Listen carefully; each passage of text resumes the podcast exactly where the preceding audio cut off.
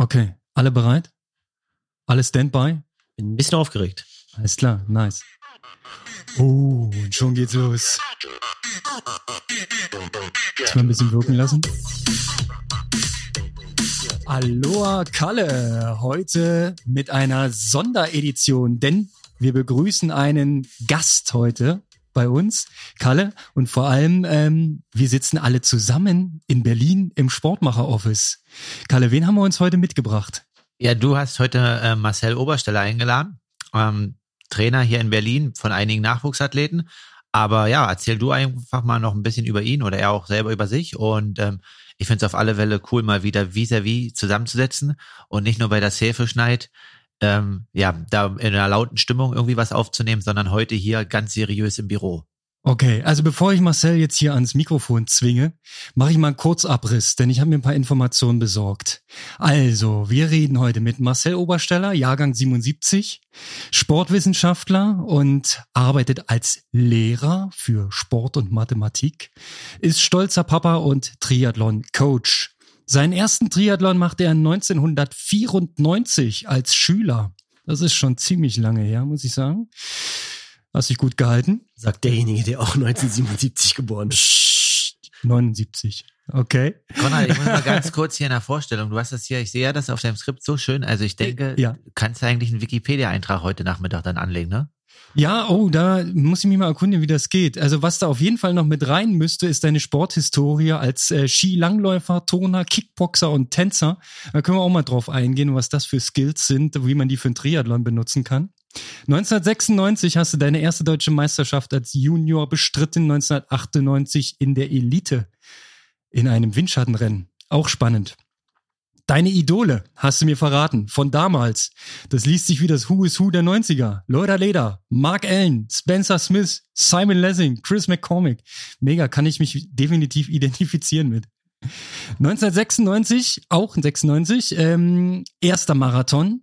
Und im Jahre 2000 hast du dich auf die Langdistanz nach Rot begeben. 9 Stunden 18. Das können wir auch nochmal entspannt auseinandernehmen.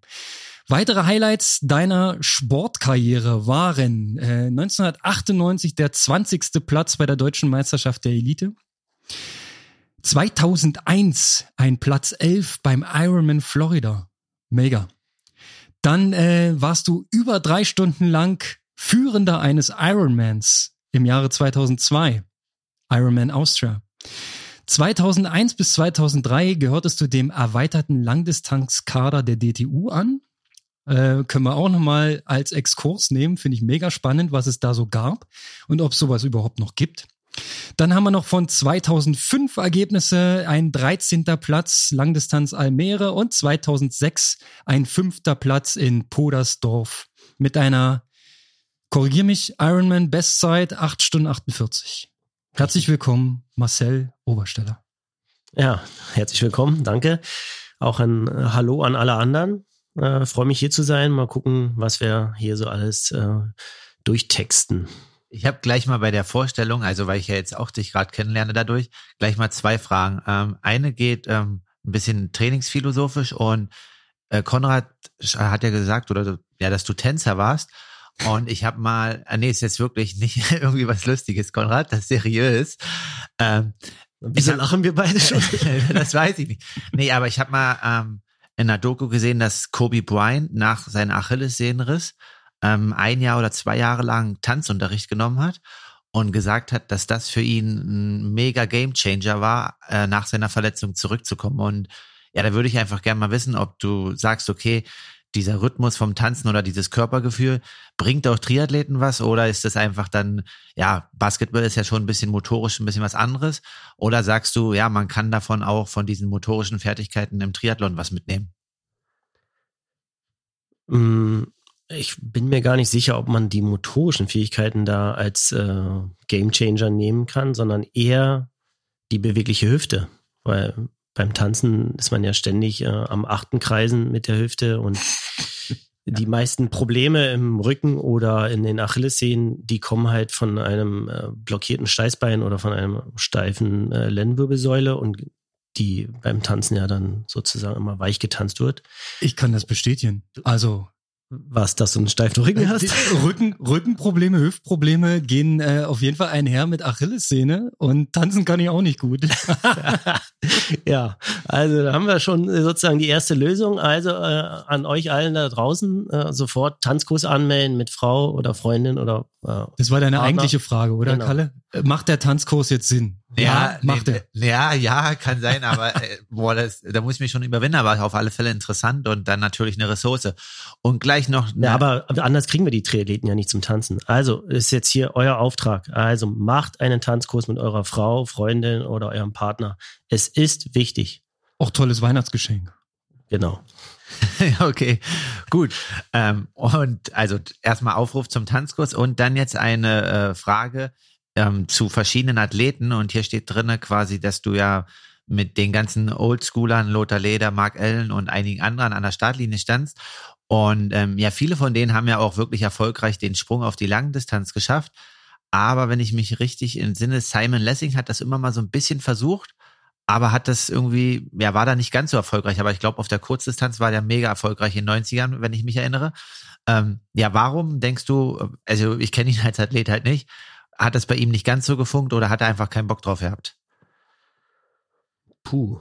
Das ist ja gleich eine äh. ganz große Keule, die du hier ja. rausholst. Naja, ich, na, na, Konrad, ich muss ja selber hier irgendwie in Anekdoten leben, so, weil es ja. ja alles noch vor meiner Zeit und aber wenn jetzt keine Antwort gibt, ist ja auch okay. Wir können da später nochmal drauf eingehen. Also ich glaube, ich würde mich da jetzt zu weit aus dem Fenster lehnen, äh, wenn, wenn ich jetzt behaupten würde, dass ich die Lösung habe, warum Simon Lessing, der irgendwie mehrfach Weltcupsieger war und äh, Gesamtsieger, bei den ganzen Kurzstreckenrennen. Auch Weltmeister, glaube ich, auf der Kurzdistanz. Ja, also, er hat sich ja mit ja. Spencer Smith immer duelliert. Die haben ja nie das Finale gemeinsam gemacht, sondern sich immer abgewechselt, weil das die beiden Aushängeschilder waren. Also die haben die ganzen, die ganzen Weltcups sich aufgeteilt das, äh, und dann immer nur im Finale gegeneinander.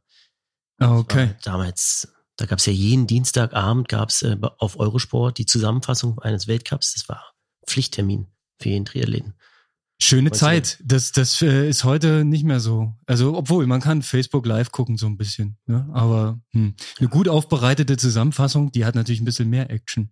Also, was mich ähm, an Marcel besonders beeindruckt, ist äh, so ein bisschen die Schere, die du da hinlegst zwischen ähm, Oldschool Triathlon, nenne ich es jetzt mal, klingt ein bisschen verwerflich, ist aber gar nicht so gemeint und aber dem Umstand, dass du aufgrund deiner Coaching-Tätigkeit ähm, auch up-to-date bist in Sachen Triathlon und dass du uns vielleicht da ein klein bisschen Einblick geben kannst, wie sich der ganze Sport so verändert hat.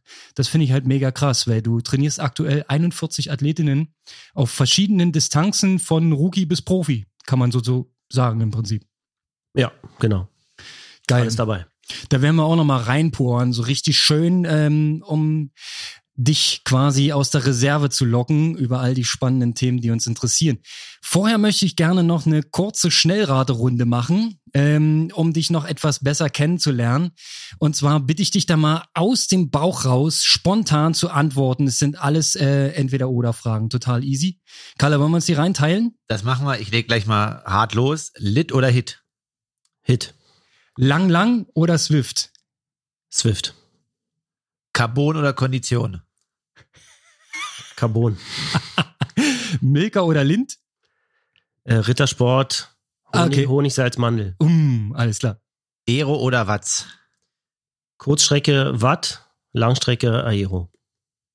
Das war nicht vorgesehen. Aber gut. Ähm, Frodo oder Lange? Versteht die, versteht die Sprache nicht, äh, die, die Frage nicht. okay. Ähm, Haug oder Philipp? Charles Barkley. Olympisch oder Langdistanz? Olympisch. Riegel oder Gel? Riegel. Fauler Max oder VO2 Max? VO2 Max natürlich. Laufen oder schwimmen? Laufen. Schwimmen oder Radfahren? Schwimmen. Radfahren oder laufen? äh, laufen. Musste sein, war die logische Antwort. Ja, ja genau. Ich musste selber nachdenken. Ich dachte, wenn ich jetzt Radfahren sage, das geht's nicht auf. Aber ja, laufen. Äh, Einteiler oder Top mit Hose? Also wenn ich an mein Desaster von 2001 äh, in Florida denke, mit dem Zweiteiler, der mir nicht mehr passte, würde ich sagen Einteiler. Kanan oder Balearen? Ganz klar Balearen. Red Bull oder Cola? Red Bull. Oder Rum-Cola, aber Stand nicht drauf. Eis oder Kuchen?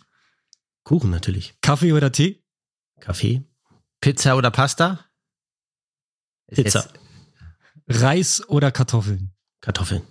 So, jetzt kennen wir dich, Marcel. Vielen Dank, war sehr aufschlussreich.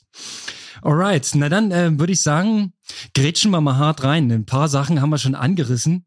Ich würde als, als erstes mal äh, gern auf dem Thema rumkauen.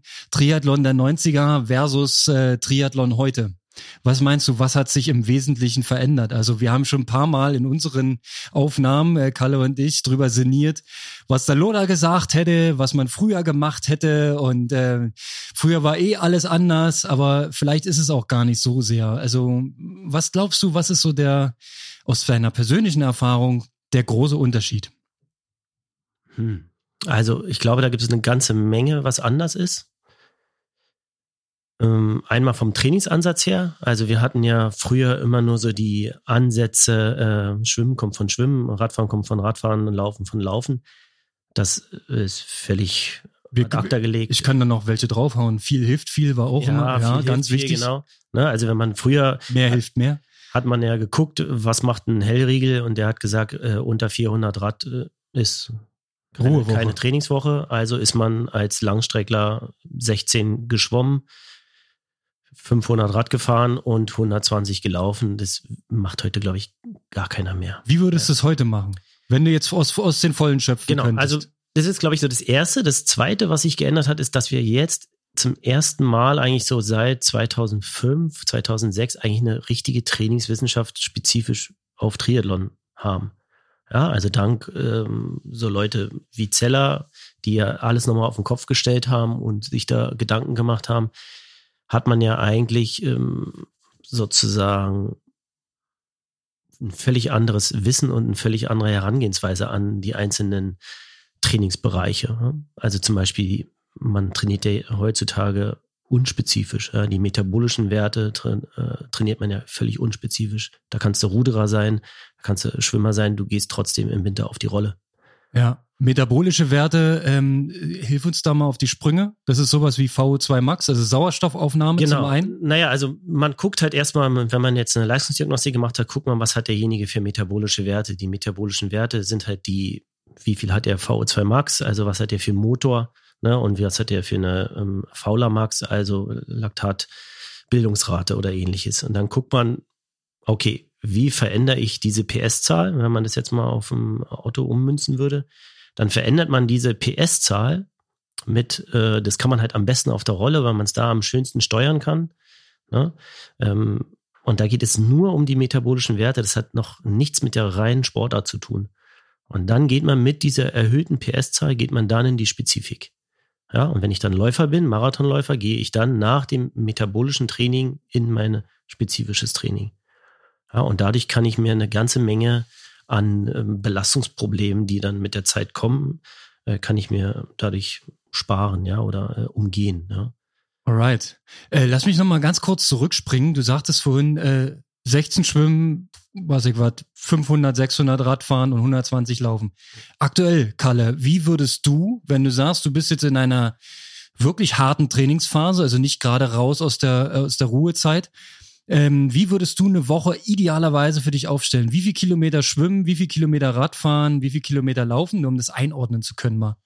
Ja, also das variiert ja auch immer stark, aber ähm, also Schwimmen ist auf alle Fälle deutlich mehr bei mir, ne? Also haben wir auch schon in anderen Folgen. Also ich schwimme auch quasi so ja 24 bis 28 in einer guten Trainingswoche.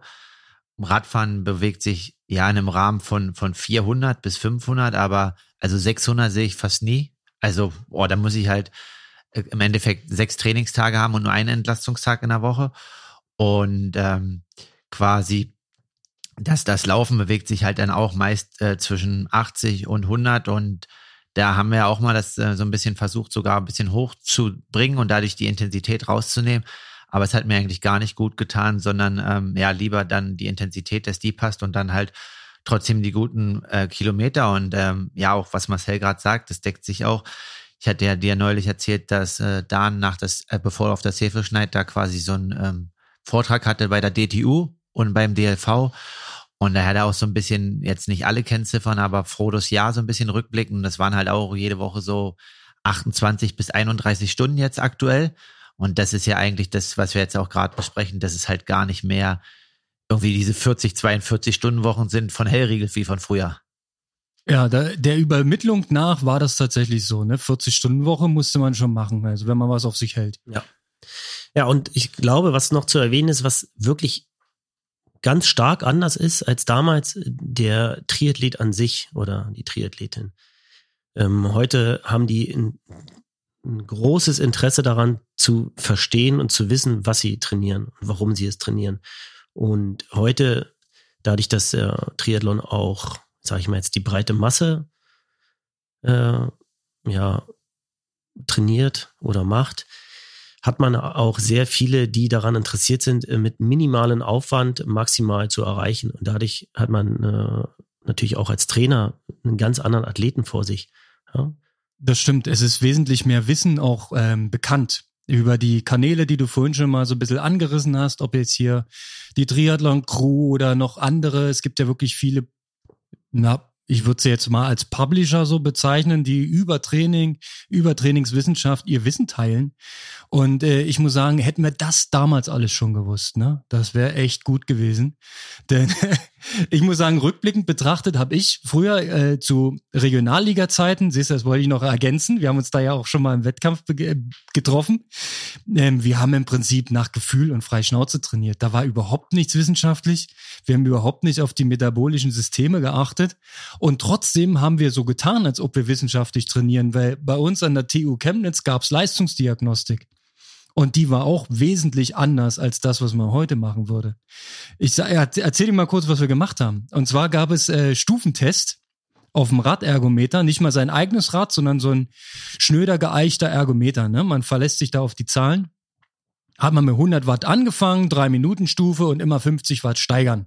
So klassisches Protokoll. Laktat abnehmen immer zum Ende der Stufe, musstest du dein Öhrchen hinhalten und dann ging es auch zacki zacki weiter.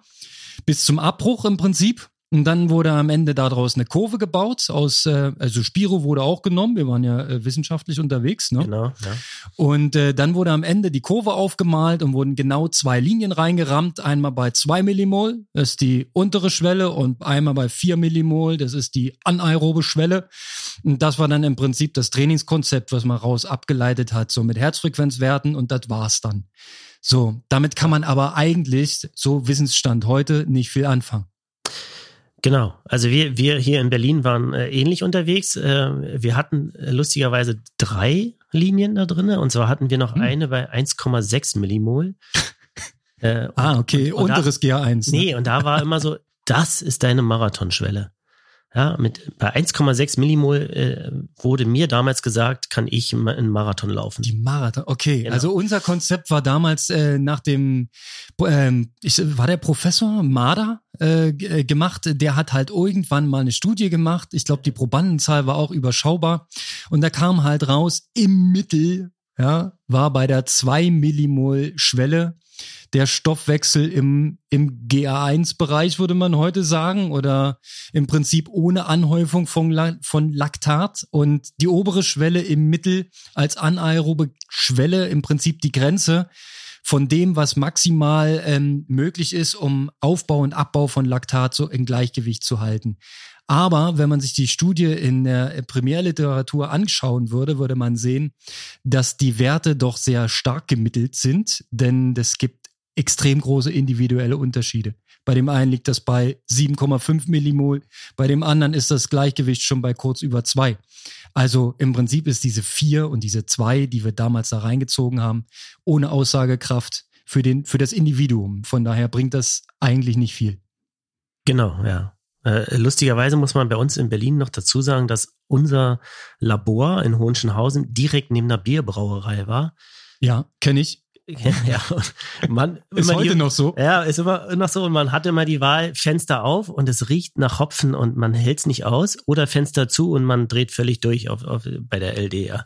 Äh, das war immer so, und hast du Fenster aufgemacht? Ah, nee, ich habe zugemacht. Ah ja, okay, dann bist du nicht so weit gekommen. Ja, nee, keine Luft mehr da. Ja, vor allem äh, Thermoregulation ist ja. ja auch nochmal so ein Faktor, das müsstest du ja dann eigentlich wieder rausrechnen. Ich will mal Kalle fragen, äh, mal äh, mit einbeziehen, Leistungsdiagnostik, wann hast denn du deine letzte gemacht und wie sah das Testprotokoll aus? Es interessiert mich wirklich. Na, also das, ich kenne halt auch diese ja, bekannten Mittel, die du sagst. Und ähm, also die letzte war vor ähm, jetzt, glaube ich, ja gut ein Dreivierteljahr oder Jahr. Und ähm, die haben wir quasi, das Testprotokoll hat da quasi Daniel selber bestimmt, weil, ja, so wie du sagst, dass man halt individuell auf den Athleten eingehen muss und gucken muss, was.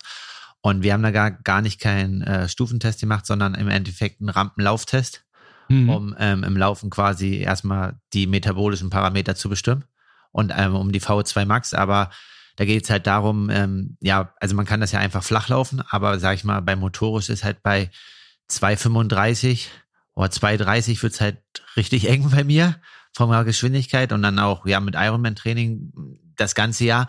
Und daher ist es halt wichtig, dass wenn ich im Laufen eine VO2 Max für mich erkennen will, dann muss ich halt eine Rampe laufen, weil sonst komme ich nicht in eine Auslastung. Und ähm, ja, sonst halt ein Radstufentest, aber äh, genau, und da ist halt, ähm, ja, was du sagst, man muss halt gucken, bei wie, bei wem, wo die individuelle Schwelle halt liegt. Und das ist halt hochindividuell und ich bin halt jemand, der durch ja quasi jetzt schon 16 Jahre Triathlon schon nicht mehr so viel Laktat aufbaut. Okay, aber korrigiere mich, ich habe es jetzt nicht ganz verstanden. Du hast vor einem Jahr die letzte Leistungsdiagnostik gemacht. Genau. Und äh, davor regelmäßig oder? Nee, also wir wollen, deswegen treffen wir uns ja auch. Wir wollen ja auf alle Fälle einen großen Schritt machen und äh, definitiv mehr machen. Aber ähm, genau, also das ist auf alle Fälle ein großer Baustein fürs nächste Jahr. Sonst halt nur mit Abnahmen gearbeitet im Training, aber jetzt die diagnostisch halt noch nicht so viel. Deswegen denke ich, ist da ein großes Potenzial. Okay, jetzt mal zum, zum Hintergrund. Ähm, Marcel hat natürlich auch aufgrund seiner T Trainertätigkeit so ein gewisses Netzwerk und äh, im Thema Diagnostik bist du natürlich auch verankert. Und ähm, da kannst du ja auch mal was drüber verraten. Wie würdest du denn jetzt, ähm, also was würdest du Kalle empfehlen? Welche Leistungsdiagnostik müsste man wann im Trainingsjahr denn machen? Womit würdest du denn anfangen? Ja, also ich ähm, arbeite in Berlin mit äh, Diagnose Berlin zusammen. Das äh, ist ein Institut. Äh, und die machen Bike-Fittings und Leistungsdiagnostiken und halt Coaching. Ja, und für die coache ich halt die Triathleten. Und da sieht es so aus, dass alle Triathleten, die ich coache oder wir, müssen dreimal im Jahr zur Diagnostik. Mhm. Ja. So, und ähm, die erste Diagnostik ist meistens eine Triathlon-Diagnostik, also die müssen Rad und Lauf machen an zwei verschiedenen Tagen. Und die, wenn man die metabolischen Block gemacht hat, reicht eigentlich eine Raddiagnostik. Und dann guckt man, äh, in welche Richtung es geht. Der große Unterschied ist eigentlich, man muss gucken, was hat derjenige für eine Saison. Ist es ein Profi oder jemand, der ähm, sehr ambitioniert trainiert und hat keine europäische Saison, also keinen klassischen Winter und ein klassisches Frühjahr und dann Wettkämpfe? Oder ist es jemand, der wie ein Profi unterwegs ist und eigentlich nur von Wettkampf zu Wettkampf trainiert und den Winter gar nicht mehr erlebt, weil er irgendwie in Amerika einen Sommer hat und dann in Europa einen Sommer? Dann würde man völlig anders trainieren. Dann nehmen wir mal ein echtes Beispiel. Stell dir mal vor, ein, ein Profi-Triathlet würde Anfang April Ironman Südafrika machen wollen und wäre jetzt gerade aus der Saisonpause gekommen. Wie geht's los? Was äh, du sagst, du machst dann an zwei Tagen Rad und Lauf. Äh, mit welchen Testprotokollen? Was wird da aufgelegt? Was muss er liefern? Also er würde auf dem Rad würde er ganz klar alle metabolischen Sachen machen. Das heißt das ein VO2 Max Test und genau, und ein Fauler Max. Fauler Max Test. Genau. genau. Also der Fauler Max, also die äh, Laktatbildungsrate wird bei Maximalsprints über 20 Sekunden gemessen. Und da wird äh, ein Mittel genommen von drei Sekunden und dann wird geguckt, was kann derjenige innerhalb von drei Sekunden aufbauen an Laktat. Ja, man ist ja immer davon ausgegangen, Laktat ist irgendwie schädlich äh, und deswegen möchte man es möglichst gering halten. Aber wenn man jetzt zum Beispiel Kurzstreckler nimmt, äh, wie zum Beispiel meine Beine, die ja im Weltcup unterwegs sind oder Europacup, wenn man sich deren Kurven anguckt, was die auf der Radstrecke machen, dann. Die brauchen, müssen Laktat ja, aufbauen, genau, ne? Genau, ja. also die brauchen eine ganz hohe Fauler Max, während ja ein äh, Langstreckler eine möglichst geringe äh, Laktatbildungsrate haben sollte. Genau. Also nochmal für den Laien, man kann darüber individuell, also quasi ableiten, indirekt wollte ich eigentlich sagen, ähm, wie viel Energie über den, über die Verstoffwe Verstoffwechslung von Kohlenhydraten ähm, produziert wird. Weil mit dem Fettstoffwechsel hat ja das Laktat eigentlich nichts zu tun. Ne? Dann, deswegen Genau. ist es so indirekter Nachweis, wie gut funktioniert im Prinzip das, was du schnell verfeuern kannst. Also was Genau, der ja, ja. Kurzstreckler im Prinzip braucht und der Langstreckler eigentlich vermeiden muss, weil der will ja Kohlenhydrate einsparen und nicht viel verbrauchen. Ja, also vielleicht, vielleicht schlüsseln wir das einfach mal komplett auf. Also es gibt sozusagen ähm, zwei Begrenzer deiner Leistung. Ja. Das- Die eine Begrenzung ist halt dein VO2 Max. Also wie viel Sauerstoff ähm, kannst du pro Kilogramm Körpergewicht in einer Minute aufnehmen? Das limitiert dein, dein FDP, ja, also dein, deine ähm, Stundenleistung. Und dann gibt es noch den Limiter äh, Fauler Max, also Laktatbildungsrate ähm, was auch dein FDP ähm, sozusagen äh, limitiert. Und das sind die zwei großen Hebel, die man im Training bewegen kann. Jetzt guckt man, wo hat derjenige das größte Potenzial und in welcher Phase der Saison bewegt er sich gerade äh, und guckt, welchen Hebel man bewegt. Ja, also nur als Beispiel, wenn man jetzt mal einen, Olympiasieger wie Blumenfeld nimmt, der eine Fauler Max hat von 93 Milliliter, was völlig utopisch Die ist. VO2 Max meinst VO2 du? Max. Ja, ja, ja, Ja. Der angeblich ein Riesen, also der größte bisher nachgewiesene Genau. Motor, den man Ja. so äh, haben kann. Genau. Also, Björndalen, oder? Der war ähnlich, oder? Es gibt immer wieder mal Ausnahmeathleten, die Ja. so in diese Richtung kommen. Ähm, genau, es gibt zwei, aktuell gibt es zwei. Es gibt einmal diesen, diesen Radsportler, der eigentlich, ähm, Anton jetzt- Pfizer, ne? der genau, der irgendwie eigentlich Ruderer ist und jetzt irgendwie auf. nee, der war, der war äh, Skibergwanderer. ja, oder, Oder, äh, Berg, nicht Wanderer, sondern Steiger. Und Steiger. Deswegen ist ja Frodo auch einen ganzen Winter Skiurlaub gemacht letztes Jahr. Ja, ja, ja, ja, genau. Ja. Ich erinnere mich. Ja, der Ja. ist ja dann als Quereinsteiger zum Radsport ne? Und da sieht man ganz aufgrund klar. der Werte. Genau, ja, da sieht man ganz klar, wenn der Motor da ist, ja. dann kannst du dir die, die spezifische Sportart kannst du dir einfach aussuchen. Ja, wenn es eine Ausdauersportart ist, ja. Nächstes Beispiel dafür, der Typi, der die 8 Stunden 12 in Hamburg gemacht hat, als Ruderer. Ne? Ja. ja. Ich- Winkelmann oder sowas, ne? Lars Winkelmann. Nee, Wiechert. Ja.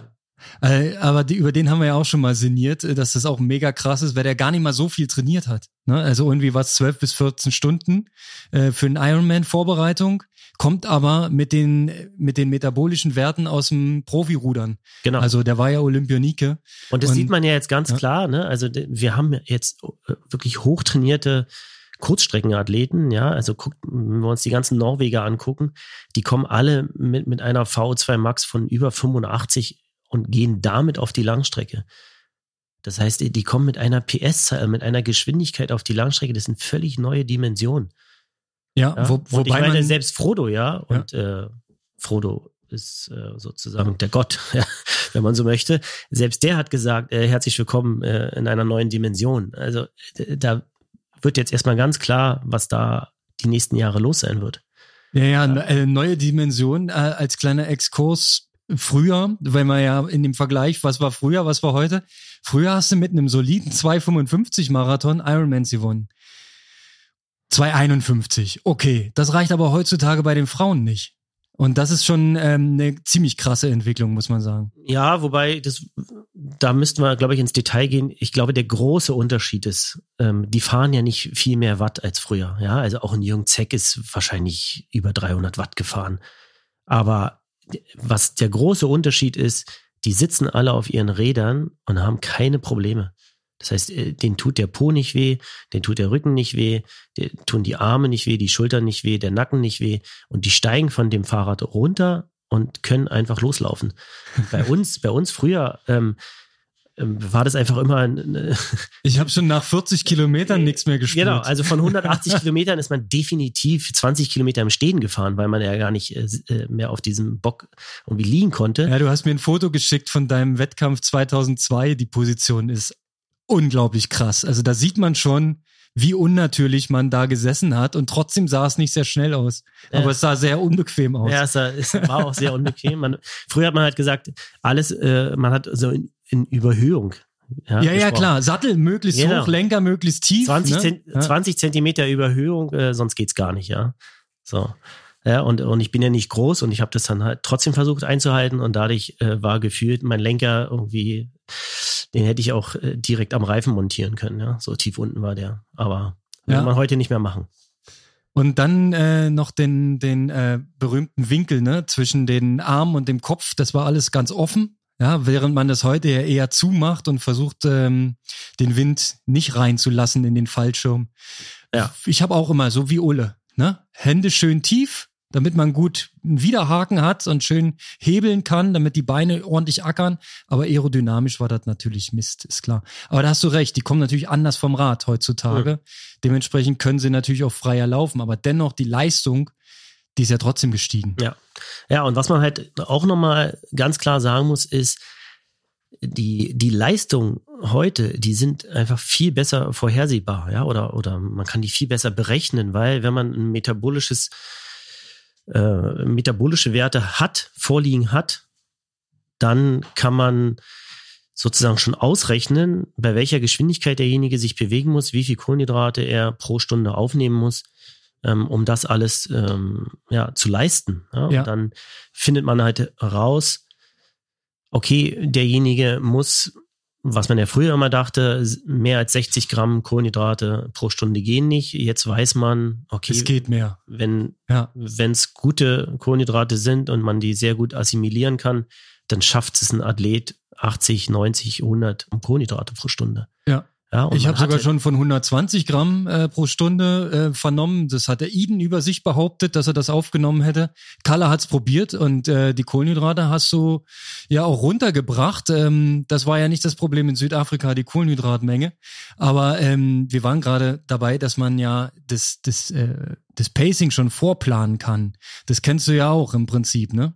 Ja, also kann man definitiv und es gibt viel vorzuplanen, aber das ist ja hier auch ein guter Stichpunkt. Aber ähm, er hat ja angesprochen, dass auch ein Jung Zeck über 300 Watt gefahren ist, aber wir kennen ja jetzt ein Beispiel, dass 300 Watt nicht mehr ausreicht.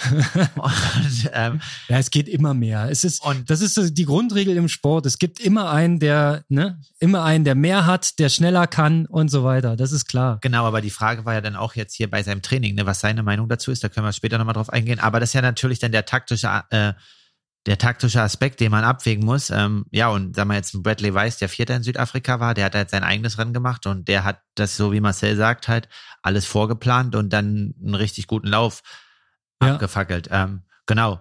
Also dementsprechend kann man das schon viel vorher wissen und einfach einschätzen und berechnen, sodass man gar nicht mehr diese hohen Risiken eingehen müsste. Um nochmal den roten Faden wieder zurückzuholen, wir waren ja beim Thema Leistungsdiagnostik. Und wenn du jetzt, Marcel, sprichst von dem richtigen Pacing und vorher analysieren, wie viel Kohlenhydratverbrauch, dann ist man aber eigentlich bei dem, bei der Leistungsdiagnostik, die man quasi in der unmittelbaren Vorbereitung auf den Wettkampf macht, um quasi dann nochmal Feintuning zu machen am Pacing. Ne? Da, da macht man äh, welche äh, Diagnostik genau? Wie sieht da das Protokoll dann aus? Ähm, ich würde vielleicht, weil äh, Kalle das gerade schon ansprach, ich Ja. würde da vielleicht nochmal kurz zurückgehen, was sich nochmal geändert hat. Ja. Äh, und zwar haben wir früher immer äh, oder sprachen wir früher immer davon, ja, der Junge ist talentiert oder die, die Dame ist talentiert. Und man hat jetzt rausgefunden, dass man gar nicht mehr so von Talent spricht, sondern eher von Begabung. Also was bringt derjenige mit? Das ist eine Begabung, ja, der kann halt schnell rennen und der kann schnell laufen oder der ist motiviert und trainiert gerne viel. Aber das Talent ist eigentlich nicht mehr auf den einzelnen Athleten zu beziehen, sondern das Talent ist eigentlich das, was drumherum passiert. Ja, also schafft es ein Athlet, sich seine Umgebung so zu schaffen, dass er nur noch Athlet sein muss. Also hat er die besten Trainer, hat er die besten Trainingsmittel, hat er ähm, sozusagen der, die besten Aerotests und, und, und, und, und, hat er die besten Physiotherapeuten, den besten Arzt an der Seite und ein ganzes Umfeld, was ihn die komplette Arbeit abnimmt, so dass er nur noch aufsteht und trainieren muss. Und das ist eigentlich das Talent von heute. Das kommt mir sehr bekannt vor. Darüber haben wir letzte Woche gesprochen, weil da gibt's viele Stellschrauben, die wir schon analysiert haben, wo Kalle gerade drüber ist. Ne? Genau, aber ähm, da habe ich gleich mal noch eine Frage. Also ich finde den Ansatz und äh, das auch so zu definieren eigentlich richtig interessant. Was wir aber auch schon in anderen Folge hatten, dass das ähm, ja immer weiter nach vorne rückt, so, ne? Also vorher war das dann klein, keine Ahnung, wenn man dann ähm, auf der Kurzdistanz vielleicht mit 25, 26 im Wettkampf war. Aber mittlerweile ist es ja so, dass das jetzt schon mit 20, 21 ist. Ähm, ja, Marcel, was denkst du sind bei den Top-Athleten oder ich sag mal auch bei der zweiten Reihe, ab welchem Alter schaffen es dann wirklich welche, die ganz vorne reinstoßen, schon sich dieses Umfeld aufzubauen? Mit, mit welchem Alter? Ja, genau. Naja, im, Ide im Idealfall sofort. Sofort, okay. Also im Idealfall hast du, ähm, sage ich mal, einen, einen 14-jährigen Jungen oder ein 14-jähriges Mädchen, was irgendwie Schwimmerin war und Fußball gespielt hat. Also du hast sozusagen motorisch alles abgesichert, was irgendwie geht, alles trainiert. Ähm, hast die auf, auf, auf einem motorisch allerhöchsten Niveau und dann sagt sie oder er, ich möchte gern Triathlon machen und dann sagst du, okay, pass auf, ich habe hier ein Netzwerk, ich habe ein Umfeld, jetzt stehst du nur noch auf, trainierst, gehst, isst und gehst schlafen. So, und alles andere mache ich, also dein Coach oder dein Trainer. Ja, oder dein Verein oder. Krasse, krasse Vorstellung. Gerade wenn man selber Kinder hat, ist es schon dann, ähm, ja, aber dann ist es ein Leben für den Sport, ne? Aber das ja, ist ja im Prinzip das Projekt der Norweger. So haben die es ja gemacht. Die wurden im Jugendalter, wurden die gescoutet, die haben eine Gruppe zusammengestellt, die hatten den Plan, die hatten die Wissenschaft dazu und dann haben die losgelegt. Und genau. das ist jetzt das Ergebnis. Inge Brixens, die Lauffamilie, genau das gleiche, der Vater. Ja, genau, der hat seine drei Jungs fit gemacht und funktioniert ja auch ganz gut, ne? Na, der große Vorteil ist halt einfach, dass wenn du das komplette Umfeld hast, und du hast einen Athleten mit 14, 15, 16 und der geht jede Woche einmal zur Physio. Ob der was hat oder nicht, dann mhm. kriegst du den verletzungsfrei bis, bis Mitte 20. Gar kein Problem. Und dann äh, kannst du den auch mal ein Training ausfallen lassen. Dann kannst du den so viel erlauben, weil dann macht es halt äh, sozusagen die Jahre machen das dann. Ja, und dann kannst du ihm Freiraum geben. Wenn du das alles nicht hast und wenn du einen Athleten hast, der alles selber machen muss und sich dann öfter mal verletzt, weil machen wir uns nichts vor, wo gehobelt wird, fallen Späne und jeder verletzt sich mal und jemand ist, jeder ist krank. Aber wenn die das dann auskurieren müssen und drei Wochen nicht laufen, dann müssen die immer wieder ran, immer wieder ran, immer wieder ran und dann trainieren die sich von einer Verletzung in die nächste, weil sie es nicht besser kontrolliert bekommen. Aber wenn du denen ein komplettes Umfeld stellst, dann kannst du denen immer sagen, du pass mal auf, Geburtstag ist Geburtstag, dann machst du mal was mit deinen Freunden. Ja, Kino ist auch ganz nett. Und dann kannst du demjenigen Freiraum geben. Und das, und das möchte ich halt, ja, dass ein Athlet auch mal sozusagen auch seine Jugend noch haben kann. Okay, aber das können wir ja als alte Hasen jetzt nicht mehr zurückdrehen, das Rad der Zeit. Das stimmt. Wir müssen jetzt mit dem leben, was wir haben. Das ist richtig, ja. Aber ja. du bist ja noch ein bisschen ja, Konrad. Ja, also ich sag mal, hätte, hätte Fahrradkette, ne? Oder hätte, hätte Licht im Bette, aber ähm, man kann nur das verändern, was äh, vor einem ist. Aber weil wir ja auch gerade über Frodeno sprachen, Frodeno, also frag den mal, was der für ein Team um sich hat. Ja, definitiv. Also das ist ja die Benchmark und äh, das Thema ist hier oft im Podcast ähm, der wird aktuell nicht, und der macht halt, wenn er seine Trainingsphase hat, so wie du sagst, der macht halt nichts. Also Angeblich habe ich von neulich gehört, dass er aber auch zwei Wohnungen hat. Hat mir gestern jemand in Berlin erzählt. Eine fürs Training und eine, wo dann das große Haus ist jetzt. Dass er sich halt wirklich fokussieren kann, das was halt Marcel sagt. Also er macht nicht, er macht nicht Trainingslager, sondern er geht einfach in die Zweitwohnung genau, und auch, meldet sich ab. Genau, ich war ja gestern bei Stark. demjenigen äh dann wegen dem Fahrrad, was wir gesagt haben, wegen dem Trinksystem und der hat irgendwie ein Physio in Girona oder so. Und ja, aber das ist halt für einen Fokus nicht schlecht, ne? Ja, also man muss ganz klar sagen, Frodeno ist der professionellste Sportler, den wir haben. Ist einfach. Er sagt über sich selber, dass er gar nicht so professionell ist, aber ich glaube ihm kein Wort. Ja. also, also, definitiv mehrere. Der einzige, der, einzige ja. der, der, da noch rankommt auf der Kurzstrecke, würde ich mal jetzt behaupten, ich äh, kann mich natürlich auch irren, aber ist äh, der Gomez. Der hatte ein ähnliches Umfeld um sich. Ja, der hatte auch einen eigenen Physio und einen eigenen Arzt und ähm, weiß, äh, wo er hingehen muss, wenn irgendwas ist. Äh, und jetzt natürlich ganz neu die Norweger. Ne? Ja. Aber die sind ja, sag ich mal, erst seit zwei, drei Jahren. Ich finde, was bei Frodo noch on top kommt, und da macht ihm keiner was vor, ist halt äh, noch die, ich will es jetzt nicht so negativ klingen lassen, aber die Kommerzialisierung im Prinzip. Ja? Also das Marketing-Team um ihn herum. Äh, Management genannt, ja, also mit den ganzen Aktionen nebenbei bis hin zum zur eigenen Rennserie, die jetzt und seine Beteiligung als Unternehmer und so weiter. Das ist alles ja eine Suppe, aber am Ende ist es das Team um ihn rum und er kriegt aber den Kopf so frei, dass er halt 100% trainieren kann. Ja, aber ich glaube, wir müssen nicht über Frodo sprechen. Der, der ist, der ist natürlich äh, eine Marke für sich und da könnte man einen kompletten Podcast drüber machen äh, und ihm am besten einladen. Aber äh, ähm, das machen wir später mal, äh, wenn wir, wenn wir nicht nur 1000 Hörer, sondern vielleicht 10.000 haben. Ja. Vielleicht lockt ihn das dann. Genau.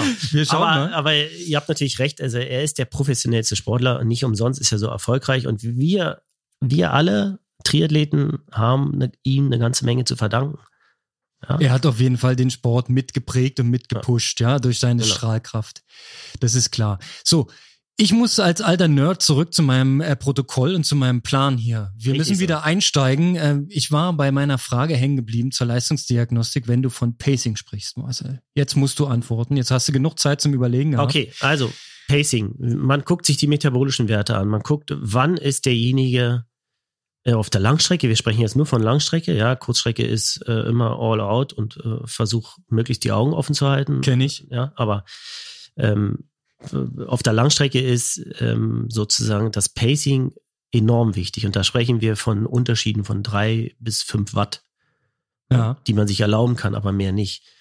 Ja, man guckt, okay, metabolischen Werte, wie viel Kohlenhydrate verbrennt der bei, ich sage jetzt mal 83 Prozent vom FTP. Und dann guckt man, ja, okay, da sind es 120 Gramm Kohlenhydrate und sein Fettstoffwechsel hilft ihm noch mit 20 Gramm. Also äh, müssen wir dafür sorgen, dass er 120 Gramm irgendwie zuführt. Ja. Ähm, er hat einen, einen vollen Tank, wenn er Glück hat, mit 400 Gramm Kohlenhydrate äh, am Start. Ja, und dann gibt es ja die, die Rechnung ist ja dann relativ einfach. Ähm, sagen wir mal, er verbrennt jede Stunde 120 Gramm Kohlenhydrate.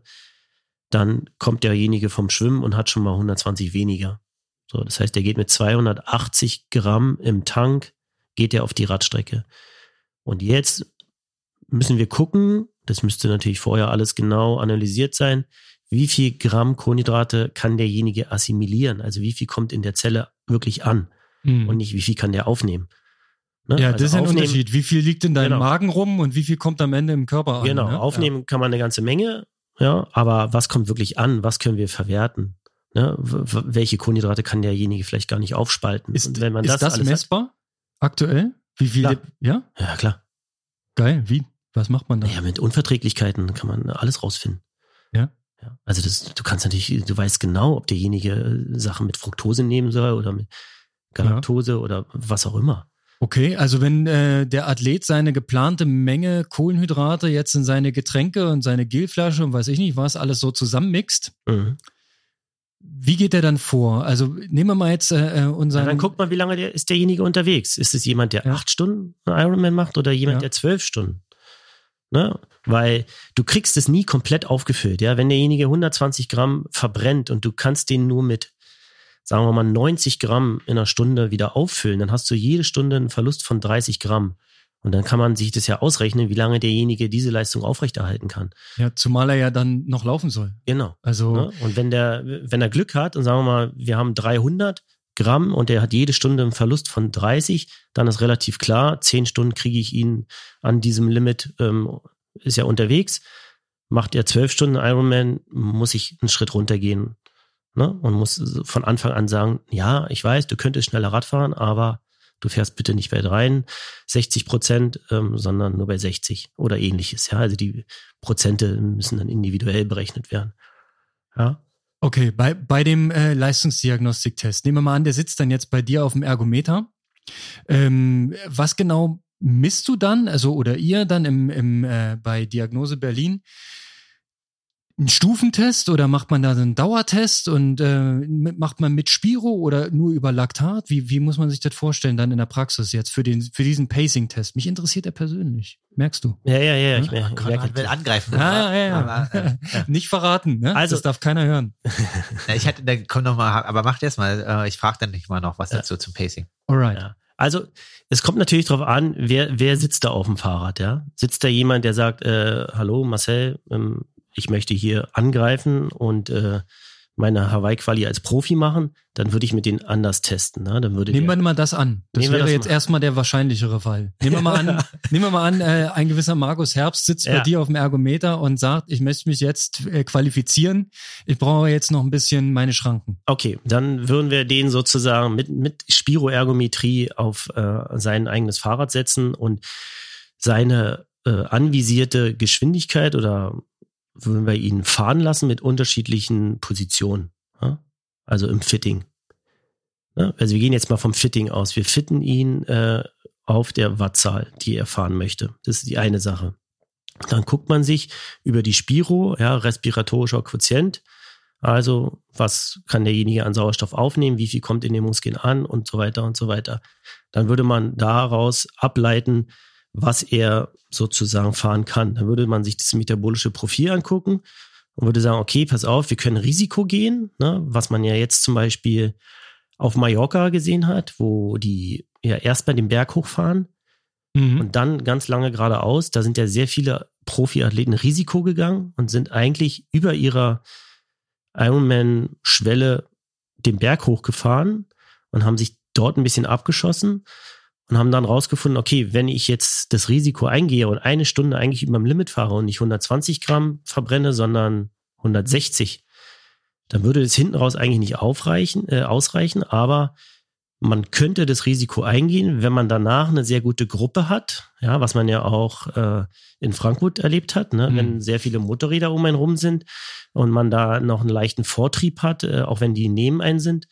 Und da dann hinten raus die letzten drei Stunden mh, vielleicht 20 Watt einsparen kann, ja, dann könnte man, das ist dann ein Rechenbeispiel, aber Um dann entsprechend weniger Kohlenhydrate genau, zu verbrauchen, ja, das ist dann ein aber Rechenbeispiel, aber da brauchst du, da brauchst du Ja. halt jemanden, der die Strecke kennt, da brauchst du jemanden, der dich kennt. Ja. Ne? Und da musst du auch bereit sein, als Profi mal Risiko zu gehen. Und was, was uns, glaube ich, nicht so auffällt, ist, dass die Profis, die haben ja die Möglichkeit, jede Woche ein Rennen zu machen. Die melden sich überall an. Und die sind ja so fit, dass die ja immer, wenn man mal genau hinguckt, bis Kilometer 10 anlaufen und dann entscheiden, laufe ich das Ding durch oder höre ich auf und mache irgendwann den nächsten.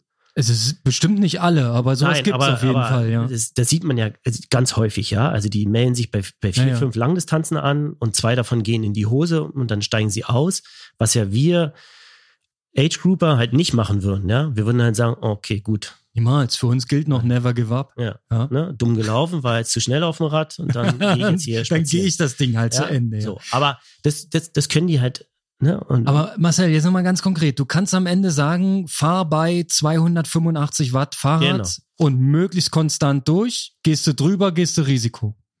Das, nee, gehst du drüber, äh, gehst du, Gehst du drüber, gehst du ein. genau, Oder klappt's nicht. ja, klappt's nicht. Also der, der muss, der, der muss, der Athlet, der Profiathlet, der muss seine, seine Watt, die Wattkurve, die muss eigentlich eine waagerechte Linie sein. Egal, ob es berghoch oder bergunter geht.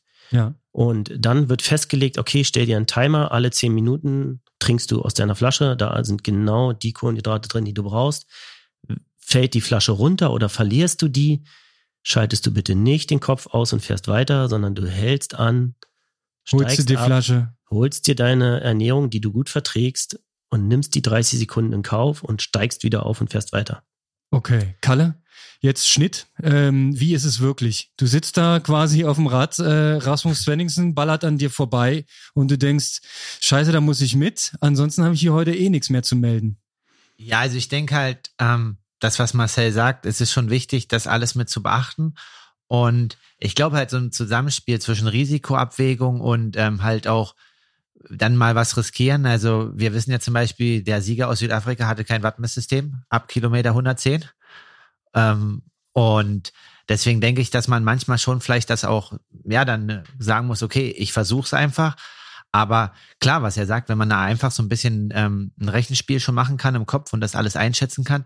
Also er beschreibt es ja gerade aus Mallorca. Also ich glaube, ähm, ja, in sozialen Medien war ja zu finden, dass äh, Florian Angert dort quasi sich halt dagegen entschieden hat, die Gruppe mitzunehmen und da am Berg halt locker geblieben ist und am Ende ja Zweiter wurde und dann am Ende mit einem super Pacing den eigenen Ironman dort gemacht hat in Mallorca und auch eine Quali. Also ich denke halt, dass man halt in dem Moment und situativ entscheiden muss, welcher Weg für sich äh, der bessere ist. Und wenn die Leistungsfähigkeit in allen Bereichen, also im Lauf und Rad halt so stark ist, ähm, dass man halt sagt, okay, ich brauche jetzt die Gruppe nicht, dann ähm, denke ich, kann man das auch. Aber ich glaube halt einfach, dass aktuell mit der Dichte ähm, sicher ist schon sicher und ist auch manchmal für Top 3, Top 5 gut, auch auf sicher. Aber ich glaube, für ein Podium muss man manchmal vielleicht auch ein bisschen Risiko gehen. Also, aber muss halt jeder selber entscheiden dann. Aber natürlich ist es erstmal vielleicht, ähm, ich bin ja so und so eher ein risikofreudiger Athlet und gehe erstmal mit. Und äh, für mich ähm, ist es vielleicht gar nicht schlecht, mal einen kleinen Step back zu machen. Ja, also Risiko ja, aber ich bin da auch bei Marcel. Du musst natürlich wissen, was geht in deinem Körper vor. Und da bist du dann am Ende natürlich bei der akribischen Diagnostik, dass du vorher mal genau die Werte weißt und nicht vom, vom Training abgeleitet und eine Wahrscheinlichkeit berechnet, sondern auf den Punkt. Also dann wärst du dann bei dem Pacing-Test. Ähm, wie unterscheidet sich zum, zum Age Grouper? Wie würdest du den diagnostizieren? Oder wie oft würdest du den in der, äh, auf die Leistungsdiagnostik setzen? Das hängt auch davon ab, was derjenige für Ziele hat. Ne? Nehmen wir mal an, ein, ein äh, in die Jahre gekommener äh, Sportler möchte gerne eine Mittelstrecke machen und nicht platzen dabei. Wie kann man dem helfen? Den würde ich auf jeden Fall raten, zweimal im Jahr eine Leistungsdiagnostik zu machen. Einmal im, vor den, also am Trainingsstartpunkt, ja, also nach der Saisonpause, zwei Wochen Eingewöhnung, dann die Leistungsdiagnostik und dann vor der unmittelbaren Saison, also im Mai, dann nach dem Radtrainingslager, sofern er äh, so etwas macht und dann kannst du sozusagen die komplette Saison eigentlich für ihn bestimmen. Müssen wir bald mal einen Termin machen. Unbedingt. Okay. Ähm, und da macht man im Prinzip das, das gleiche ähm, in Grün im Prinzip. Man muss ja erstmal gucken, die metabolischen Werte, ne, die, was du vorhin erklärt hast, Sauerstoffaufnahme und Laktatbildungsrate. Und was genau leitet dann der Trainer daraus ab? Das würde mich auch mal interessieren. Wenn du jetzt die Werte hast, die liegen jetzt auf dem Tisch, guckst du dann, ähm, an welcher Stellschraube muss man drehen. So einfach kann man sich das vorstellen. Genau. Und, ähm, und woran möchte er drehen? Ne? Genau. Also wenn, Woran würdest wenn du, du denn drehen für die Mittelstrecke? Eher so wie Langdistanz oder? Ja, also ich würde immer, also gucken, wenn derjenige in die Jahre gekommen ist und, und ein VO2 Max von 52 Milliliter, dann würde ich immer nee, sagen. Hat er mehr? 56. Vielleicht. okay, sagen wir mal, er hat 60 Milliliter. Ja? ja. Dann würde ich sagen, machen wir VO2 Max. Ja, ja, bis, bis das Ding ausgereizt ist. So, wenn, wenn wir die Stellschraube nicht mehr bewegen können. Aber viel wichtiger ist ja, man kann anhand der Leistungsdiagnostik genau herausfinden, bei wie viel Watt er VO2 Max Intervalle zu fahren hat. Ja. Und nicht diese pauschalen, naja. Äh, so wie Swift denkt. Genau, so wie Swift denkt oder Ronestad macht man halt äh, bei 140 äh, Prozent vom FTP und Ne? Ja, da gibt's FDP halt welche, ist ja auch bei den meisten so genau, geschätzt. Bei, genau, bei einigen gibt's halt, ähm, die halt eine sehr geringe Fauler Max haben, muss man vielleicht bei 117 Prozent die VO2 Max Intervalle machen und bei jemand, der eine sehr hohe Fauler Max hat, der kann halt bei 140 fahren. Aber äh, die Frage ist halt, wie, wie entwickelt man die Sachen? Mhm. Ne? Okay. Aber ähm, ich sag mal, alles, alles unterhalb der Langstrecke würde ich immer sagen VO2 Max und dann spezifisches Motoriktraining. Ne? Okay, jetzt nochmal der Switch zurück. Ähm, wir haben ja nach äh, dem Ironman Südafrika ausgewertet und Kalle hatte ja auch die Gelegenheit, so den einen oder anderen Mitbewerber zu interviewen. Und eine Aussage, die haben wir schon mehrfach thematisiert, ist immer hängen geblieben drauf, von, vom Rasmus Svenningsen. Er sagte, die letzten sechs Monate hat er keine High-Intensity-Sachen gemacht, sondern alles schön schwellenorientiert. Immer schön ran, da wo es weh tut, lang, aber hart und auf jeden Fall nichts Lockeres hier. Kein Lit, keine, keine, wie sagte er, Social Rights, äh, die gibt's bei ihm nicht. Ja, 280 Watt nur bei sechs Stunden. Also ansonsten immer über 300 Watt, auch im Grundlage, also Grund, Grundlage, äh, ja, gibt's da nicht mehr. Ne? Also das ist quasi eine Trainingsphilosophie, ähm, die steht im Prinzip im kompletten Gegensatz zu diesem polarisierten Ansatz. Ich habe bei dir rausgehört. Nö, nicht unbedingt. Ergänzt Der sich? Polari ja. Also das ist schon, okay. ist schon die richtige Reihenfolge. Also man würde erst äh, dieses äh, polarisierende Training machen. Und wenn man dann in die Motorik geht, also da sind wir dann beim Thema Motorik, welche Motorik braucht derjenige zum Beispiel beim Laufen, wenn er eine bestimmte Geschwindigkeit haben will? Mhm. Ja, also wenn wir jetzt mal davon ausgehen, Markus möchte mh, vier Minuten auf einen Kilometer laufen. Ich weiß, eigentlich wird es schneller, aber das lässt sich besser rechnen. Ähm, dann würde man sehen, okay, was braucht derjenige? Der ist halt äh, 1,85 Meter groß und braucht dafür äh, 170 Schritte in einer Minute. Dann würde man auf diese Motorik trainieren. Und dann dürfte er auf gar keinen Fall äh, irgendwie zum Beispiel Kraftläufe machen, ja, also Sandläufe, Bergaufläufe, Treppenläufe, äh, Sprungläufe oder was es alles so gibt, was die Motorik komplett zerstören würde, sondern der müsste halt immer Einheiten machen, die diese Motorik treffen. Damit er dann irgendwann losläuft und sagt, der Körper sagt, ich kann nur 170 Schritte in einer Minute und das sind halt vier Vierer, Vierer Pace. Genau. Das ist dann, aber das ist eher in der finalen Vorbereitungsphase. Richtig, genau. Und wenn wir jetzt an den Anfang einer möglichen Saison gehen, dann bist du eher bei den anderen Inhalten. Genau, wenn da was zu entwickeln ist. Wenn natürlich äh, Markus jetzt zu mir kommen würde oder zu uns und sagt, pass auf, ich habe hier VO2 Max von 85 und eine Fauler Max von 0,22, dann würde ich sagen, puh, okay, dann machen wir jetzt Dann, Äh, dann kannst du eigentlich nur sagen, mach so weiter. dann, ja, dann würde ich sagen, ja, okay, wir machen, wir planen von Wettkampf zu Wettkampf und machen da immer ein sogenanntes Schwellentraining, aber auch ein Schwellentraining bedeutet nicht, dass man an der Schwelle trainiert. Sondern Ja. wenn ich Schwellentraining mache, trainiere ich auch darüber. Das Ja. darf man nicht, das ist so ein bisschen irreführend, ja. Genauso wie man immer sagt, äh, wenn ich fett bin, das liegt an den Fetten, das stimmt ja auch nicht, aber es ist leider de- de- das gleiche Wort, ja. Ja. Okay, äh, Kalle, du bist äh, irritiert. Hast du, hast du Fragen Ja, ja, Kopf? aber wir haben Fragen, also die können wir dann vielleicht noch aufzeichnen, aber sonst sprengt das hier den Rahmen. Ich habe einige Fragen, äh, aber die gehen so ins Detail. Wir können die gern aufnehmen und Micha spielt die dann noch mit ein. Ähm, aber das Gespräch wird nach dem Podcast vielleicht noch äh, dann nochmal fünf oder zehn Minuten andauern. Ey, ich bin für äh, lang ist gut. Lass uns doch ruhig ein bisschen überziehen. Also wer jetzt abschalten möchte, kann abschalten und vielleicht später wieder reinhören. Ist doch auch okay. Also ich finde, äh, ich bin gerade sehr interessiert. Ich würde da gern ähm, weiter nachhorchen, weil diese gerade diese Trainingskonzepte, ja, man, man hört es ja immer durch diese äh, Drittmedien, sage ich jetzt mal so, ne, da wird dann immer der wissenschaftliche Stand vereinfacht wiedergegeben. Aber was es jetzt wirklich in der Praxis bedeutet, da muss man sich ja dann doch wieder was zusammenreimen. Oder man bucht sich einen Trainingsplan irgendwo. Ne? Ja, also die, ich glaube, der große Unterschied ist halt, ähm, dadurch, dass wir so viel Wissen ähm, auch, also au, oder Zugriff auf so viel Wissen haben, kommt natürlich bei uns auch eine ganze Menge an, die wir als Age Grouper vielleicht gar nicht unbedingt benötigen. Ja, also da steht dann irgendwie, äh, Athlet XY ist schneller geworden, weil er Sprungläufe macht. Athlet XY ist schneller geworden, weil er Krafttraining macht.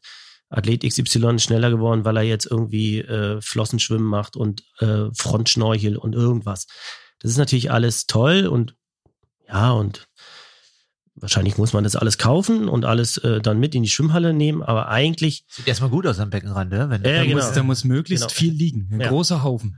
ne, aber man muss halt gucken, wann ist das eigentlich sinnvoll, ja? Also ein Krafttraining zum Beispiel ist super. Ich meine, ich hatte ein eigenes Fitnessstudio. Natürlich ist Krafttraining super. Ist die, die, die einzige Möglichkeit, den Körper schnellstmöglich zu verändern, ja, muskulär. Aber wen bringt es was? Das, Also- das also wollte wen- ich dich fragen eigentlich. Ja, also wen, wen, wen bringt es was? Weil Krafttraining, um, um wirklich muskulär etwas zu verändern, musst du dreimal die Woche anderthalb Stunden Krafttraining machen. Ja. So, und wer von uns Triathleten hat zusätzlich zum Schwimmen, Radfahren, Laufen, Physiotherapie, Wellness, hat dann noch dreimal anderthalb Stunden Zeit, Krafttraining zu machen? Hast du, Kalle?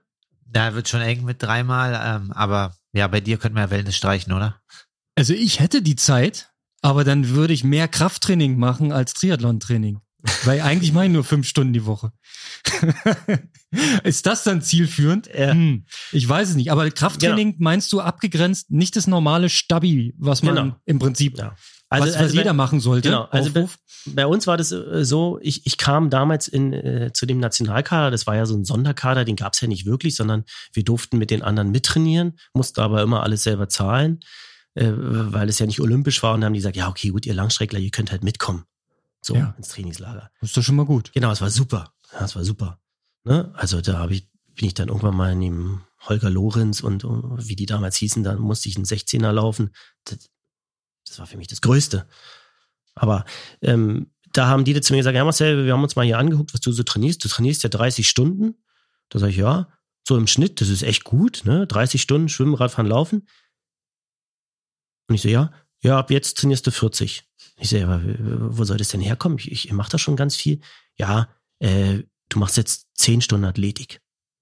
Geil. So, also das heißt. Der Traum eines jeden Genau. Triathleten, 10 Da- Stunden Athletik. Da dachte ich so, wie jetzt? Und er so, naja, ein Viertel, ein Viertel des Trainings muss Athletik sein, damit du deine Motorik und deine, das alles aufrechterhalten kannst. Und ich habe ja gar nicht gewusst, was es ist. Und dann haben wir wirklich jeden Tag diese Stabi-Übungen gemacht. Und zwar bis zum Abwinken. Wir haben uns da im Flur getroffen, dann bei, an den Stützpunkten und im Trainingslager und, und lagen da alle auf dem Teppich im Flur und haben uns unterhalten und haben Brücke vor links, seitlinks äh, und Liegestütz halten und so weiter gemacht. Und natürlich zur Athletik gehörte damals auch Dehnübungen. Ja? Aber das waren nochmal zehn Stunden in der Woche. Hat's also- was gebracht? Ja. Ja, klar. Richtig viel? Ja, ja. Also die hohe Hüfte beim Laufen kriegst du nur mit Stabi hin. Die kriegst du nicht hin, weil du, weil du viel läufst. Die kriegst du hin, weil du Stabi machst. Also nur als Tipp für euch da draußen, Aha. ein Viertel eurer Gesamttrainingszeit muss Stabi sein. Tut euch den Gefallen. Also wer zehn Stunden in der Woche trainiert, ja, könnt ihr euch selber ausrechnen. was da- Zweieinhalb. Ja, sehr gut. Ja, Jetzt schalten die meisten ab. genau. Jetzt, Stunde ist rum und Ja, es geht um Stabi. genau. Okay, alles klar. da Ciao. kam der Mathelehrer jetzt durch. Ja, hier von zehn mal runterrechnen. Ah, okay. Nee, aber mal im Ernst, Kalle, wie sieht denn das bei dir aus? Runter mit den Hosen. Wie viel Anteil ist Stabi und Kraft? Zähl Dehnung mit, dann kommst du besser weg. Ja, doch, das kommt schon in, die, in den Rahmen. Also ich dehne ja schon eigentlich nach jeder Einheit mindestens 10 bis 15 Minuten. Ähm, und also quasi vom Schwimmen mache ich eigentlich auch meist eine kleine Erwärmung. Nach dem Laufen mache ich auch, ja, dann so meist nochmal 10 Minuten, 15 Minuten irgendwie so einen Athletikzirkel und dann habe ich halt noch zweimal halt spezifisches Krafttraining oder Athletiktraining im Kraftraum. Also ob ich jetzt 10 Stunden schaffe, das glaube ich nicht, aber ich denke mal so, ja, vier, viereinhalb, fünf schaffe ich schon auch. Zählst du die grundsätzlich in deiner Statistik mit oder sind deine 25 bis 30 Stunden die Woche immer ohne diesen Zusatz? Ähm, na, also wenn es jetzt, ich sag mal, nee, das ist ohne, äh, na, ein bisschen ist mit dabei, weil aber alles, äh, alles, also Kraft trage ich jetzt ein, aber jetzt jede Viertelstunde Stabi schreibe ich jetzt nicht mit ein und ähm, Mhm. du als alter Strava-Verfechter, da zählst ja sonst so nicht. ne? Nee, was nicht auf Strava. Also bei mir ist ja selbst das Schwimmtraining nicht vorhanden, weil es Ja, nicht auf Strava ja, ist. Deswegen, also, wer zählt nicht? Zählt alles nicht, ja. Okay, aber das kommt ja ungefähr hin ähm, zu Ja, dem, was aber- du sagst. Genau, aber da sind wir ja schon genau dabei, ne? Also meisten Triathleten zählen das halt nicht mit. So, und das finde ich, das, äh, das kommt mir dabei nicht gut genug weg. Also das muss einen höheren Stellenwert haben. Das ist, glaube ich, echt ein Problem. Weil ich, ich merke es auch bei mir im Kopf so, ähm, ich gehe lieber schnell eine halbe Stunde laufen, als mich auf die Matte zu legen und eine halbe Stunde Stabi zu machen. Das ist nicht die gleiche Art der Befriedigung. Kann ich nicht anders beschreiben, aber Ja, die halbe Stunde laufen ist halt echtes Training vom Gefühl her und die halbe Stunde Stabi ist so, hm, naja, gemacht halt so. ja. Obwohl also, mir die schwerfällt. Na klar. Also, na logisch. ja. aber da unterscheiden wir wieder, was ist Üben und was ist Trainieren, ja? ja. Also Trainieren ist zielorientiert und da gehört Stabi mit dazu. Und Üben ist, ich, ich gehe raus, weil ich gerne laufe und dann kann ich auch mal anhalten und mir die Blumen angucken und den Baum umarmen. Also Äh, bin ich ein geübter Triathlet. Genau. Aber, ma, aber äh, zu deiner Entschuldigung, du bist ja schon lange dabei. Du bist ja schon lange dabei und Macht's hast nicht wahrscheinlich- und hast wahrscheinlich in deinem Leben schon sehr viel Stabi gemacht. Also du musst jetzt ja sagen. Ah, ich- Ja, wenn ich wirklich ehrlich bin, nee. Also, Ja, es wird nicht besser. Du musst jetzt ja sagen. Ja. ja. Okay, gesagt. aber nur nochmal um das Thema Krafttraining, äh, nochmal sozusagen um das Thema abzuschließen. Also Krafttraining, äh, da muss man halt genau gucken, wann man das macht und wie man es macht. Weil da gibt's unterschiedliche Sachen. Ne? Es gibt äh, Kraftaufbau, also Hypertrophietraining, dann gibt's ein Maximalkrafttraining und Kraftausdauertraining und Ausdauertraining. So, und jetzt sind wir ja im Triathlon-Bereich alle Kraftausdauerathleten oder Ausdauerathleten. Das heißt, uns würde ja jetzt nicht in den Sinn kommen, äh, zum Beispiel Maximalkrafttraining zu machen, weil wir ja denken, nee, dies brauchen wir ja nicht. Jetzt ist Maximalkraft aber die Basiskraft. Ja, sagt man so schön. Das heißt, jede Kraft entsteht aus der Maximalkraft. Also auch ein Haile Gebrselassie, der ja irgendwie nur 65 Kilo wiegt, der hat eine Maximalkraftleistung von, weiß ich nicht, Kniebeuge mit 240 Kilo. Das muss erstmal einer mit, mit 80 oder 90 Kilo schaffen. Was bedeutet es? Na, Maximalkraft ist sozusagen die maximale Auslastung intramuskulär, was derjenige bewegen kann. Ja? So, und wenn ich natürlich äh, als Normalsterblicher nur 80 Prozent meiner Muskelfasern kenne, also das heißt, jede ähm, willkürliche Bewegung, ja, die ich ähm, sozusagen mit dem Gehirn steuern kann, benötigt Muskelfasern. So, und wenn ich von meinen eine Million Muskelfasern im Oberschenkel nur 80 Prozent kenne und für jeden Schritt beim Laufen brauche ich davon 20 Prozent, ja, dann könnt ihr euch ausrechnen, wie schnell da dieselben Fasern wieder dran sind. Und wenn ich aber, so wie Heilige Selassie, 96 Prozent Auslastung habe, dann kommen wir zu dem großen Thema Ökonomisierung. Ja, der kann halt seine einzelnen Muskelfasern mehr entspannen und äh, seltener bewegen. Und das ist das große Geheimnis an Krafttraining, ja. Ökonomisierung intramuskulär. Also geht's am Ende wieder darum, das Potenzial zu erhöhen. Wenn du, wenn du eine höhere Ansteuerungsquote hast, hast du ein höheres Potenzial und kannst damit. Genau. Wenn ich es jetzt mal in die Praxis übersetze, ähm, teilst du das genauso in Phasen auf, wie es gibt erst so eine Hit-Lit-Phase und dann kommt das? Also wie kann man das beim Krafttraining mal in ganz einfach? Also okay, Krafttraining ist meiner Meinung nach, ähm, äh, jeder Trainer hat da eine andere Einstellung zu. Ich würde sagen, Krafttraining ist immer das letzte Mittel der Wahl. Also wenn derjenige wirklich ausgelastet ist okay. mit, wir kriegen den rein läuferischen nicht mehr schneller mit 100 Kilometern in der Woche, wir kriegen den radfahrtechnisch mit 500 nicht mehr schneller dann würde ich immer sagen, okay, gut, wir gehen in die, äh, verlassen die Spezifik und gehen sozusagen ins reine Muskeltraining. Dann würde es bedeuten, man macht ein Aufbautraining, also ein Hypertrophietraining, äh, damit der Querschnitt des Muskels vergrößert wird, ähm, weil der Querschnitt sozusagen die Maximalkraftleistung äh, begünstigt. Das heißt, ja. ich vergrößere erstmal den Querschnitt. Das hat aber nicht zur Folge, ähm, diese Gewichtszunahme, die man dann hat, äh, innerhalb von zwölf Wochen sind es so zwei Kilo, wenn man das äh, ordentlich macht. Davon ist meistens äh, alles nur Wasser. Also da braucht man keine Angst haben. Dann geht man ins Maximalkrafttraining, das heißt ein bis drei Wiederholungen, die immer natürlich am Limit sind. Das hat keine Querschnittsvergrößerung mehr zur Folge und auch keine Gewichtszunahme. Aber man ist dann intramuskulär sehr müde. Das heißt, in dieser Phase kann man relativ schlecht Intervalle laufen oder äh, Intervalle Radfahren. Also das heißt, man müsste genau überlegen, wann macht man das. Okay. Und dann geht man in die Ausdauer oder Kraftausdauer und dann heißt es wirklich, nehmt bitte die 1 Kilo Handeln in die Hand und macht äh, 200 Bizeps Curls oder was auch immer man dann gerade für Muskeln ansprechen möchte. Ja, aber dann machen die Leute Kniebeuge, ähm, meine Lieblingseinheit ist immer, die Leute, die bei mir trainieren, werden jetzt die Hände zusammenschlagen über den Kopf. Stellt euch ein Metronom auf, 70 Schläge in einer Minute, macht Kniebeuge ohne Hilfsmittel und dann heißt es bitte drei Minuten lang Kniebeuge, also 210 Stück mit zwei Minuten Pause, äh, mit 30 Sekunden Pause, Entschuldigung, äh, und dann das Ganze drei bis fünf Mal. Okay, da wäre ich raus an der Stelle. Genau, da sind fast alle raus. Okay, äh, also es klingt so, als ob man das wirklich dann gut durchdenken muss und nicht jetzt einfach sagt, okay, ich habe noch eine Mitgliedschaft bei McFit, ich gehe jetzt einmal der Woche pumpen. Genau. Ähm, das kann man auch weglassen dann. Ja, also nach dieser Phase, wenn du diese Kraftausdauerphase hinter dir hast, nochmal acht bis zwölf Wochen, dann gehst du eigentlich damit direkt ins Radtrainingslager. Ja. Und dann sind wir im März wenn man eine europäische Saison hat und rückgerechnet ist, man müsste mit dem Krafttraining eigentlich im Oktober anfangen.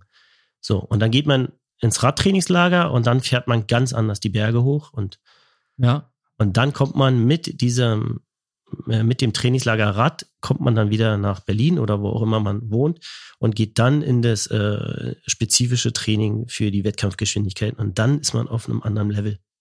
Ja, aber Oktober hast du verpasst, Konrad. Nächstes Jahr. Man so. muss ja vorausdenken. Das ist kein Problem. Okay. Aber ich nehme das mal äh, so mit, aber ich habe so ein bisschen rausgehört, letztes Mittel der Wahl. Also würdest du das jetzt einem Age-Grouper, der so seine fünf bis sieben Stunden die Woche trainiert, nicht unbedingt empfehlen. Der soll lieber Ausdauer, Sport machen und Stabi. Stabi, genau. Stabi, Stabi, Stabi. Stabi. Okay. Und ich wiederhole mich nochmal, Stabi. Okay. Ähm, äh, Stabi übrigens. Stabi. Konrad, Ähm, ich wir machen dich gleich jetzt eine, jede Woche, wie viel Stunden du hast. Ich lade das jetzt hoch auf Strava oder was? Alles klar, Mann, äh, das sind sehr, sehr viele. Dann schlägst du ähm, vielleicht mal Nina. In den Stunden. Ja. Naja gut, Stabi kann ich ja auch abends zu Hause machen, ne? Also müsste gehen. Mache ich dann mal noch so fünf bis sechs Stunden. Im Unterarmstütz schlafen. Okay. Ähm, ja, krass, Marcel. Das ist so viel Content. Vielleicht müssen wir dich äh, zum Stammgast machen hier bei Aloha Kalle, weil äh, ich glaube, da kannst du noch ganz schön viel Input reinschmeißen.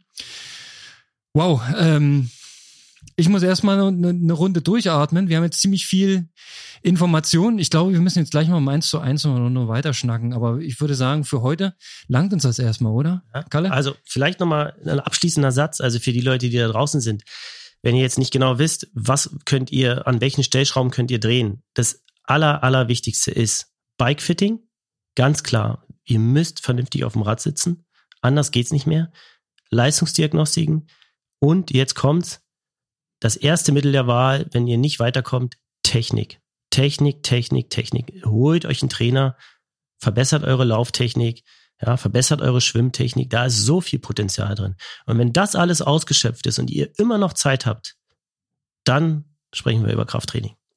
Okay. Und du zeigst mir gleich die drei besten Stabi-Übungen und vor allem die drei besten Übungen für eine, wie hast du vorhin gesagt, hohe Hüfte beim Laufen. Ich bin so gespannt. Ich würde vorschlagen, wir fangen bei dir erstmal mit den Kniebeugen jetzt an, Konrad. Kniebeuge kann ich. Fünf alle Ja. hintereinander. 210 war die Devise.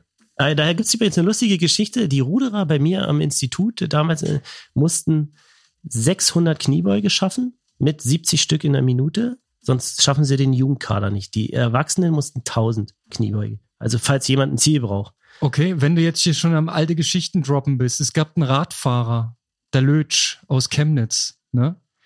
Sagte jetzt nichts, die große Geschichte bringe ich nicht, nur die kleine. Er saß ein wegen kleiner Stasi-Probleme, ähm, war ein bisschen abtrünnig, der Kollege, und war Radprofi im Prinzip, das, was in der DDR Radprofi war. Der hat im Knast einsitzend 3000 Kniebeuge am Tag gemacht und dazu nochmal 3000 Liegestütz, kam raus aus dem Bau und hat rund um Berlin gewonnen. So, Schöne Geschichte. it. Machen wir nächste Woche weiter.